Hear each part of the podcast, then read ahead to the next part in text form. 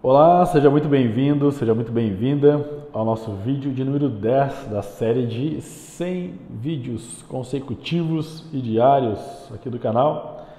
É, o meu nome é Jonatas Rosa, hoje é dia 29 de janeiro de 2020. Para você que está acompanhando já essa série aí, talvez tenha reparado que hoje o cenário está um pouquinho diferente, eu ainda estou no escritório, Agora são 20 horas e 40 minutos e logo mais, a partir das 21 horas, vou estar entrando numa live aqui no Instagram. Né? Provavelmente não vai dar tempo de você ver, até eu postar esse vídeo aqui vai demorar um pouquinho. Mas, enfim, hoje o assunto que eu quero trazer para vocês, ontem eu prometi que ia falar um pouquinho mais sobre técnica de vendas mesmo. E hoje eu quero trazer uma reflexão que eu venho fazendo no decorrer dessa semana, que eu acho bem interessante a gente comentar. É, eu já falei aqui diversas vezes e me repito muito na questão sobre o processo de venda. O processo de venda ele inicia lá na prospecção do lead, depois você vai converter isso num atendimento presencial, você vai fazer um excelente atendimento e depois disso você vai para o fechamento, correto? E sim, aí depois sai a venda, né? O que eu sempre digo de focar no processo e não focar é, no, no, no resultado. Pois bem, Hoje eu quero trazer um assunto um pouquinho diferente disso, uma outra visão disso, um olhar para o outro lado.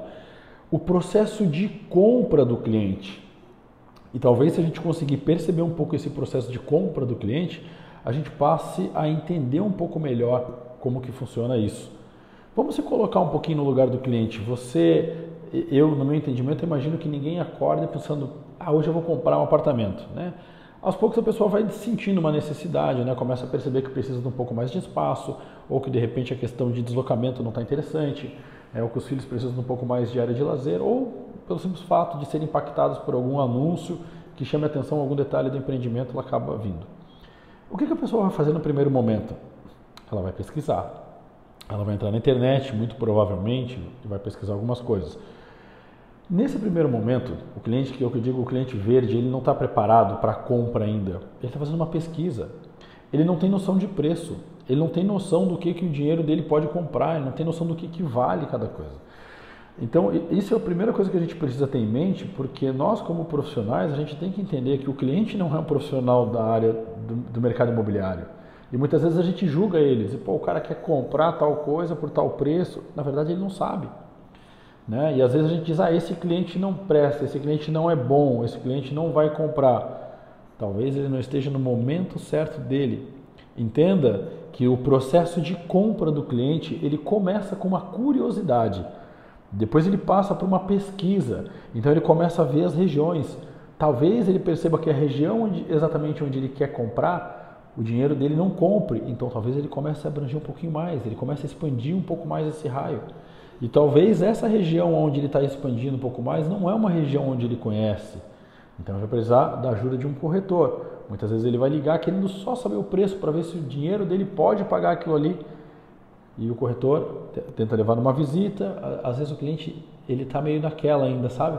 Muitas vezes leva a visita, o cliente não quer fazer uma proposta e o corretor fica se pensando, pô, o que, que eu errei? Aonde que eu falei? Claro que tem que fazer essa autoanálise e é importante fazer essa análise depois de cada atendimento. Mas é importante prestar um pouquinho de atenção no processo de compra do cliente. E por que, que eu estou chamando a atenção disso? Alguns dias atrás eu postei um vídeo falando sobre é, repicar o cliente, né? reesquentar aquele cliente da agenda e que muitas vezes o cliente comprador ele já está na sua agenda. Cada vez mais os corretores estão esperando vir um lead qualificado pela internet que já esteja pronto para comprar.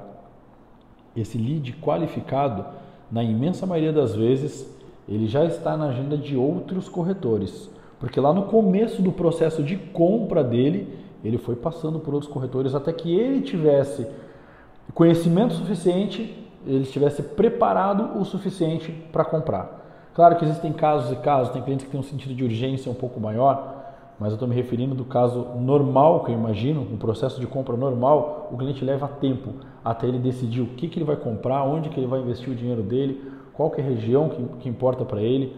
Então preste mais atenção nos clientes que um dia você disse que não eram qualificados, porque talvez hoje eles sejam clientes qualificados. Comece a prestar mais atenção nisso, veja se faz sentido para você e se fizer, lembre-se de comentar, curtir compartilhar esse vídeo com seus outros colegas que talvez isso ajude eles também. E para você que está acompanhando aqui essa série ou que quer começar a acompanhar a partir de agora, não se esqueça, se inscreva aí no canal, ative as notificações para receber em primeira mão a notificação de quando eu postar cada vídeo novo. Beleza? Valeu, sucesso, um grande abraço e até amanhã.